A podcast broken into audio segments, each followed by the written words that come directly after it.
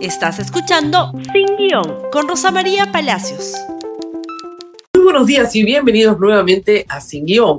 Muy bien, y ahora sí, vamos a lo nuestro, tal vez la noticia más importante y más sorprendente del día de ayer, es que el presidente de la República, Pedro Castillo, pida la destitución del coronel Harvey Colchado. Como lo oyen, así lo informó la República. Ayer, por favor, en la web.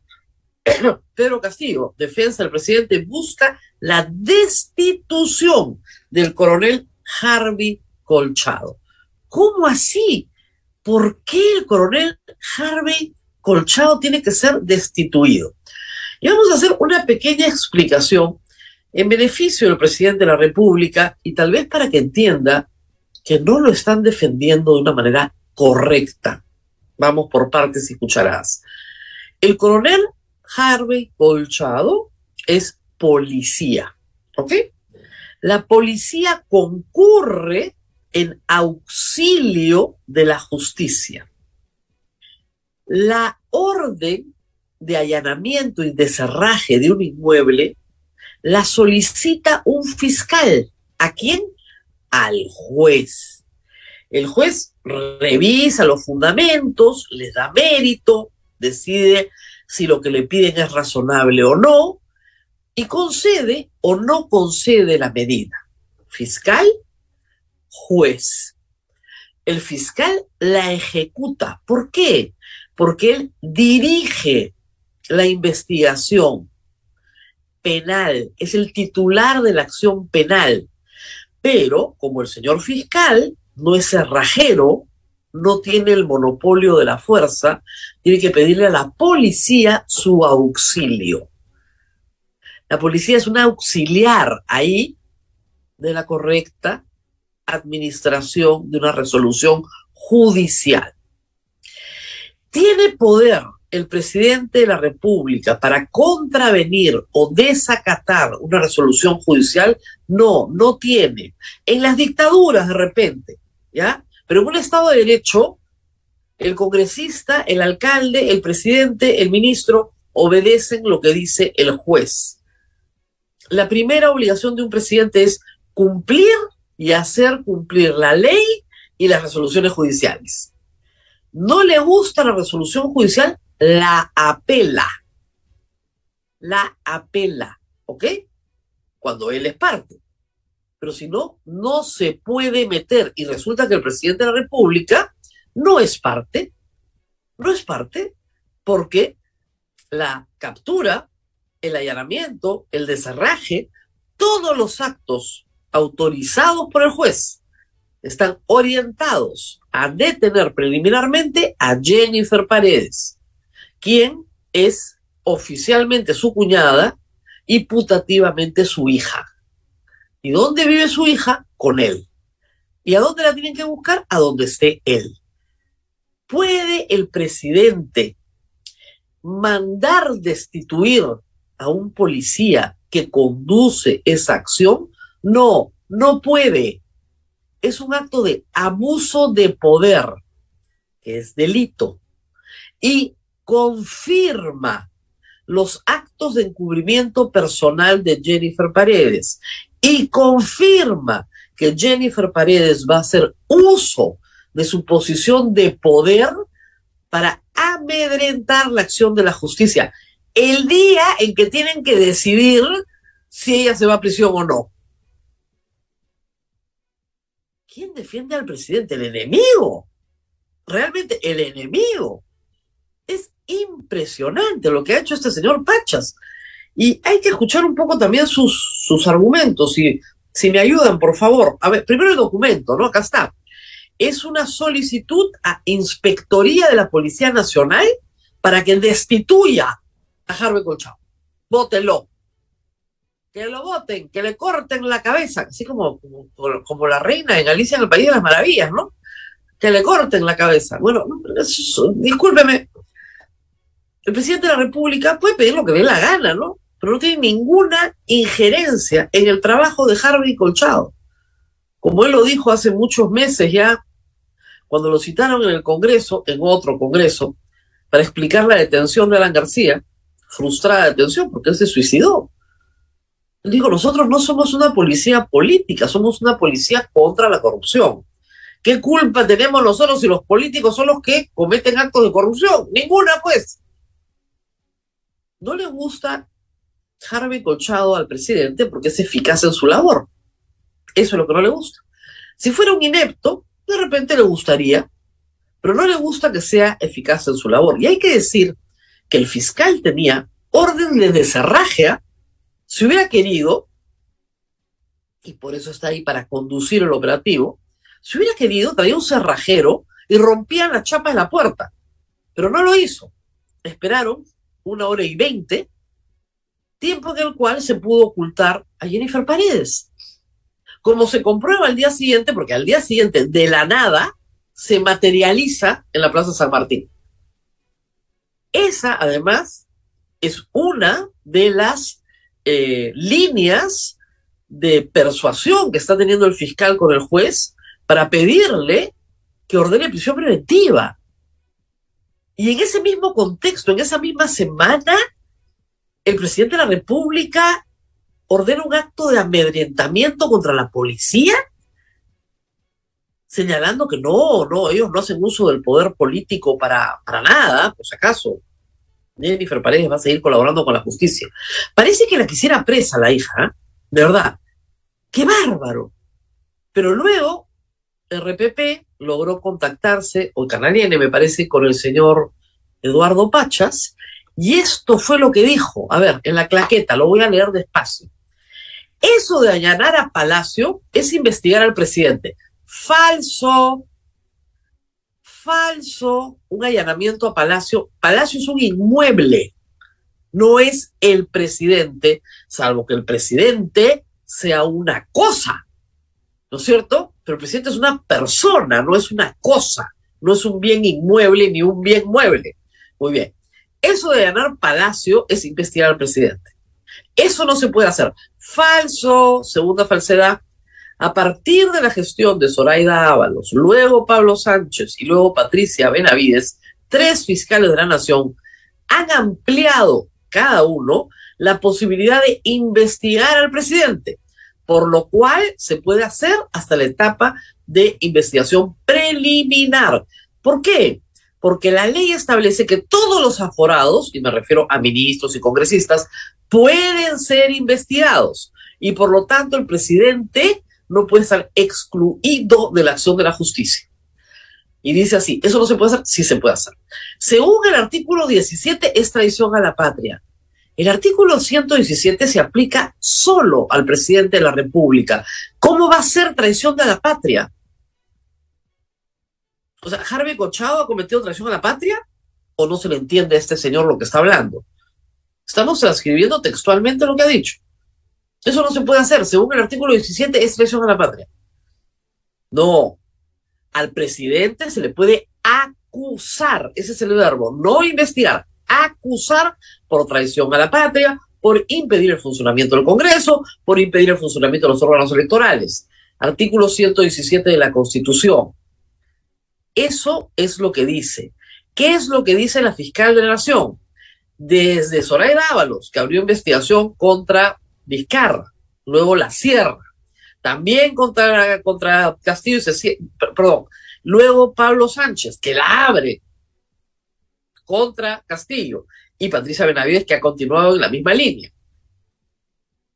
Dicen que sí se puede investigar, lo que no se puede es acusar señor Eduardo Pacha, cómprese una constitución que tenga los verbos correctos. Investigar no es lo mismo que acusar. Bueno, y sigue. ¿Por qué este señor tenía que romper el acta? Porque estaban redactando mal el acta. Dice, no, vamos a hacerla de nuevo. ¿Y por qué tenía que ir a buscar al dormitorio del presidente? Puede buscar todos los ambientes permitidos por la resolución judicial. Si es en el baño del señor Bruno Pacheco, también. No, es que al baño no puede entrar. Y miren ustedes lo que encontraron en el baño de Bruno Pacheco. Todos los ambientes permitidos por el juez, no por la seguridad de Palacio, no por el abogado Pachas, no por el señor presidente, por el juez. Si eso es legal, el inspector que revise ese procedimiento, que lo revise el fiscal superior, que lo revise la Junta de Fiscales. No, señor, la Junta de Fiscales no tiene nada que ver en esto. El fiscal superior, usted puede apelar no al fiscal superior, apela a resolución del juez a otro juez. ¿Realmente esta es la defensa del presidente? Es pésima. El señor había estado sin uniforme y había ido a amenazar. No, no, perdón. El señor tiene su chaleco claramente identificado. Los que tenía, ha ido a amenazar a los que tenían la cámara de seguridad. No, ha ido a pedir ver las cámaras de seguridad para ver si encontraba dónde estaba Jennifer Paredes. En atención a que si no las entregaban, se les iba a procesar por obstrucción de justicia. Obviamente. Es que claro que hay obstrucción de la justicia. Y hay sobre todo encubrimiento personal. El presidente y su esposa pueden alegar excusa absolutoria. Todos los demás no. Y se les ha indicado claramente. Entonces, a un acto irregular de Palacio de Gobierno, el señor Pachas le agrava una persecución que configura abuso de poder, encubrimiento personal, obstrucción de la justicia, más delitos. Es increíble, de verdad. ¿Cómo tu abogado puede hacer que tú cometas más delitos? Increíble, pero increíble. En fin, así está la justicia hoy en el Perú. No le sorprende en absoluto que este hecho, que no está merituado, por si acaso, en el proceso, pueda ser merituado hoy por el juez e incluirlo como un acto de amedrentamiento del presidente de la República contra la investigación fiscal, lo que prueba plenamente el encubrimiento personal y el deseo manifiesto de evadir la acción de la justicia por parte de Jennifer Paredes, quien a su vez, sí, le dijo a la policía, ya vienen los pases a retiro, ¿ah? Y el señor Pachas también se lo dijo y consta en acta al señor Harvey Colchado, al señor Hans Aguirre, fiscal que estaba en el caso, esto no se va a quedar así. Esto no se va a quedar así. Ya vienen los pases a retiro. Esas fueron las amenazas que se están cumpliendo. ¿Qué va a pasar en la inspectoría? Reciben, le ponen su sello. Normalmente, cuando efectivamente ha habido abuso de autoridad por parte de un policía, se le suspende o se le separa de una investigación en tanto se determinan los hechos. Espero que esto no sea lo que ocurra. ¿Por qué? Porque es evidente que además del castigo, la venganza, el amedrentamiento, lo que quiere el presidente es que no haya buenos policías en la búsqueda de sus familiares, amigos, parientes que están metidos en actos de corrupción. Por eso votaron, votaron del puesto al ministro del Interior. Él forma, a solicitud de Marita Barreto, este equipo de policías de élite, que son buenísimos buscando gente. Y al toque se entrega a Bruno Pacheco. Falta Silva, falta el sobrino Fray Vázquez. Los van a encontrar, ¿ah? Pero claro, si se tiene que estar defendiendo en la inspectoría de que los persigan, perturbas la actividad de la investigación fiscal. Muy mal asesorado el presidente, pero realmente muy mal asesorado. Sobre esto también la presidenta del Congreso tuvo algo que decir ayer. Escuchemos a Lady Camons. Bueno, reprochable en todos sus extremos, ¿no? O sea, si las cosas tienen que darse como se tienen que dar, el presidente de la República tiene que dar muestras claras de transparencia, de, acciones que estén sujetas a ley. Entonces no se puede tomar, eh, tomar adoptar acciones de amedrentamiento. Aquí lo estamos viendo con un dirigente sindical, ahora lo vemos contra, el, este, contra Colchado. Entonces vamos a ver, a solicitar información, el, cuáles son los motivos que, que están impulsando al presidente para que tome este tipo de decisiones que de hecho nosotros las reprochamos, no las aceptamos. Ayer Lady Camones se reunió con la dirigencia del SUTEP, que obviamente también es perseguida por este régimen, son enemigos sindicales del presidente de la República, y el presidente no ha parado hasta intentar quitarles la derrama, que también es abuso de autoridad, por si acaso, y que yo creo que eh, judicialmente van a ganarle todas al Estado. Pero hay más noticias en el mundo político que se ha convertido en el mundo judicial. Cada día más que darles noticias políticas, le damos noticias del mundo judicial. Ayer un avance más en el caso Lavallato, pero primero vamos con Lilia Paredes. La señora Paredes, si me ayudan con la noticia, va a tener que asistir presencialmente el próximo 5 de septiembre a la audiencia para ver el impedimento de salida. De nuevo, lo solicita el fiscal. ¿A quién? Al juez. El juez lo meritúa, lo evalúa, lo discute. ¿Con quién? Con las partes. Y cita a las partes. Ayer empezó la audiencia, pero han solicitado que la audiencia sea presencial. El próximo lunes 5 de septiembre a las 8 y 30 de forma presencial. Por el momento, no tiene impedimento de salida y el señor Benji Espinosa ha dicho que van a evaluar la entrega del pasaporte durante la audiencia. Muy bien, van a esperar.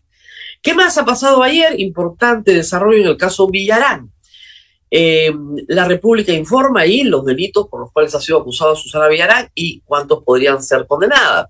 Son 29 años los solicitados por el fiscal José Domingo Pérez, que en esta oportunidad sí se dio el trabajo de ir a ventanilla con el expediente y tomarse una fotito entregándolo. ¿Por qué? Porque a los fiscales Lavallato todo el tiempo les decimos, ¿y para cuándo acusan? Ahora, acusó, por fin. ¿Eso quiere decir que ahora sí entramos al juicio oral del caso Susana Villarán? No. Ahora el expediente va a comenzar a rebotar.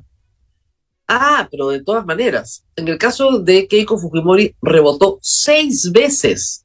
Recién está saneado y van a entrar a discutir la parte sustancial de la acusación. En el caso de Susana Villarán, ayer se ha presentado. ¿Y por qué creo que va a rebotar? Porque, primero, hay que decirlo, han acusado a medio mundo y no todo el mundo que está en esa lista tiene responsabilidad penal. Algunos han tratado varias veces de excluirse y les han dicho, no señor, entre, salga, salga, entre, entre, salga. Es un enredo. ¿De qué se le acusa a Susana Villarán? De el financiamiento ilícito de campaña en dos campañas, la campaña del no y la campaña de la reelección. ¿Quién pone la plata? Odebrecht y OAS. Pero no solamente es financiamiento ilícito, esto sí tiene un giro que lleva directamente a la colusión.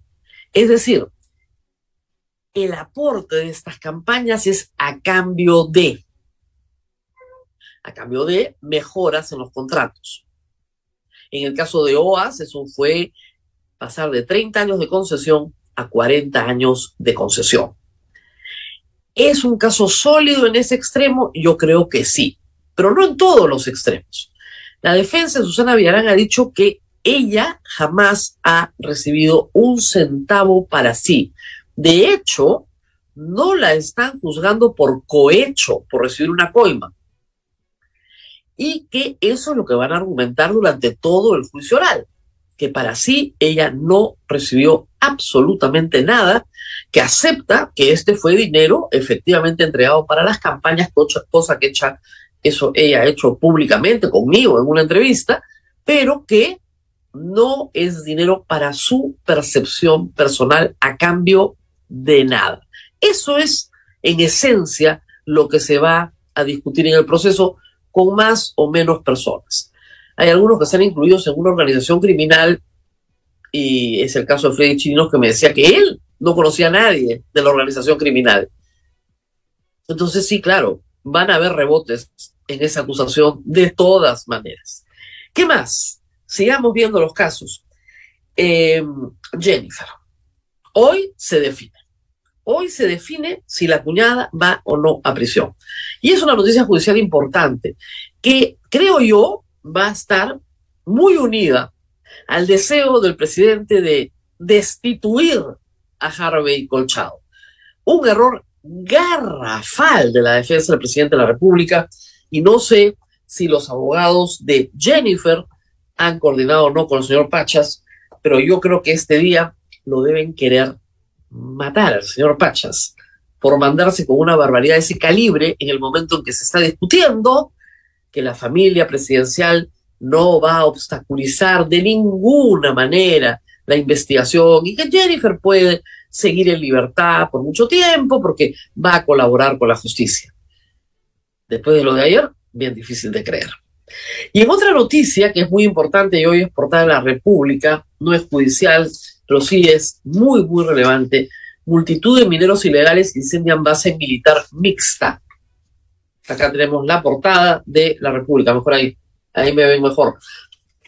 No han llegado a la destrucción total del establecimiento, pero el miércoles hubo un operativo, un operativo con algunos resultados parece que bastante limitados. Pero a raíz de ese operativo, un grupo de mineros ilegales incendia esta base, toma la carretera, la abrieron anoche a las 10 de la noche, ha estado abierta hasta las 7 y 30 de la mañana, está cerrada nuevamente la interoceánica en el kilómetro 110 y una de las protestas de estas personas recogida por eh, el director de Radio Madre de Dios es que la coima es muy alta. Eso es lo que dicen los mineros informales. La coima, señores, es muy alta, para que vean hasta dónde puede llegar la corrupción en el Perú. Muy bien, nos tenemos que despedir, termina la semana, compartan este programa y estén atentos, por favor, todo el día a la transmisión de la República a las 6 de la tarde, Justicia TV, la República va a estar conectado, se transmite la audiencia, la resolución de la audiencia de prisión preventiva del alcalde de Celendín, el señor Medina, y de Jennifer Paredes. Mientras tanto, ustedes compartan este programa en Twitter, en Facebook, en Instagram, por supuesto en YouTube y nos vemos nuevamente el día lunes. Gracias por escuchar Sin Guión con Rosa María Palacios. Suscríbete para que disfrutes más contenidos.